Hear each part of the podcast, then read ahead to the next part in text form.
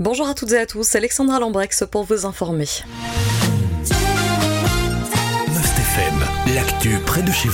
Si vous vivez dans la région de Argimont, vous l'avez sans doute déjà rencontré, une chenille a élu domicile dans certains jardins. Il s'agit de la pyrale du bouis, indique nos confrères de la Meuse. C'est une chenille qui s'attaque au bouis donc. Elle était arrivée en Belgique à la suite d'importations de plantes et autres végétaux en provenance d'Asie. En 2017, elle avait touché de nombreux jardins dans les Brabants et à Bruxelles. Cette année, elle leur aurait donc préféré le village d'Argimont, notamment en province de Luxembourg. La chenille a aussi été observée à Marche-en-Famenne, On et Gemelle, indique nos confrères. La meilleure façon de lutter contre cette chenille, c'est d'empêcher les papillons de pondre dans les bouis.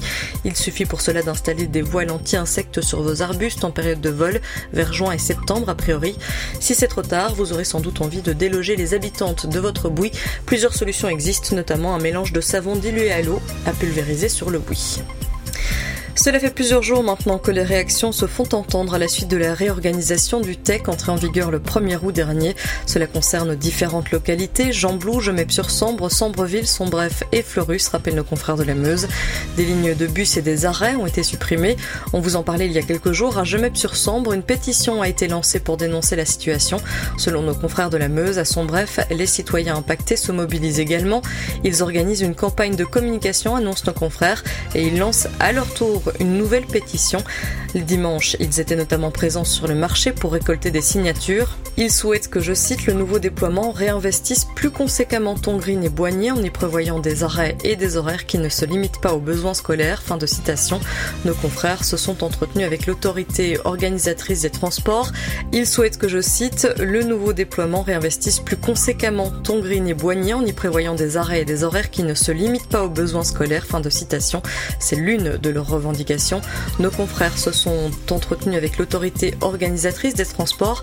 Elle affirme que les suppressions de ces lignes ou de ces arrêts est basée sur la fréquentation de 2019, une réponse qui ne satisfait pas les habitants de Sombref et Gemep-sur-Sambre notamment. À Floref, un nouveau distributeur de cash a été installé il y a quelques semaines. Bateau en fait l'annonce cette semaine. Il se trouve rue Célestin-Thierry au numéro 1.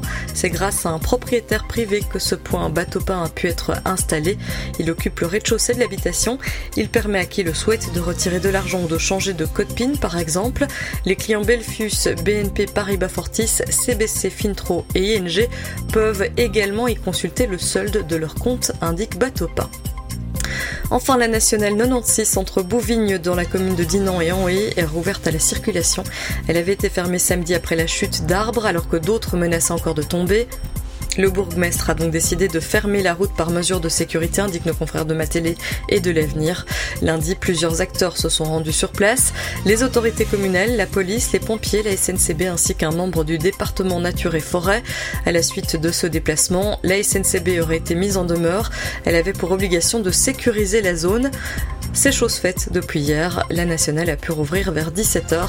Et puis c'est aussi l'occasion de vous rappeler que le numéro 1722 est activé en raison de l'avertissement au mauvais temps qui avait été émis pour la nuit dernière. Si vous avez besoin de l'intervention des secours pour une situation non urgente, c'est ce numéro que vous devez composer. Il est notamment demandé de privilégier le guichet en ligne www.1722.be. Vous pouvez enregistrer votre demande d'intervention sur cette plateforme. Et puis sachez qu'en cas de situation urgente impliquant la vie d'une personne, c'est toujours le numéro 112 que vous devez composer. Voilà qui termine ce point sur l'actualité en province de Namur et de Luxembourg. Je vous souhaite de passer une excellente journée à l'écoute de Must FM. L'info proche de chez vous, aussi sur mustfm.be.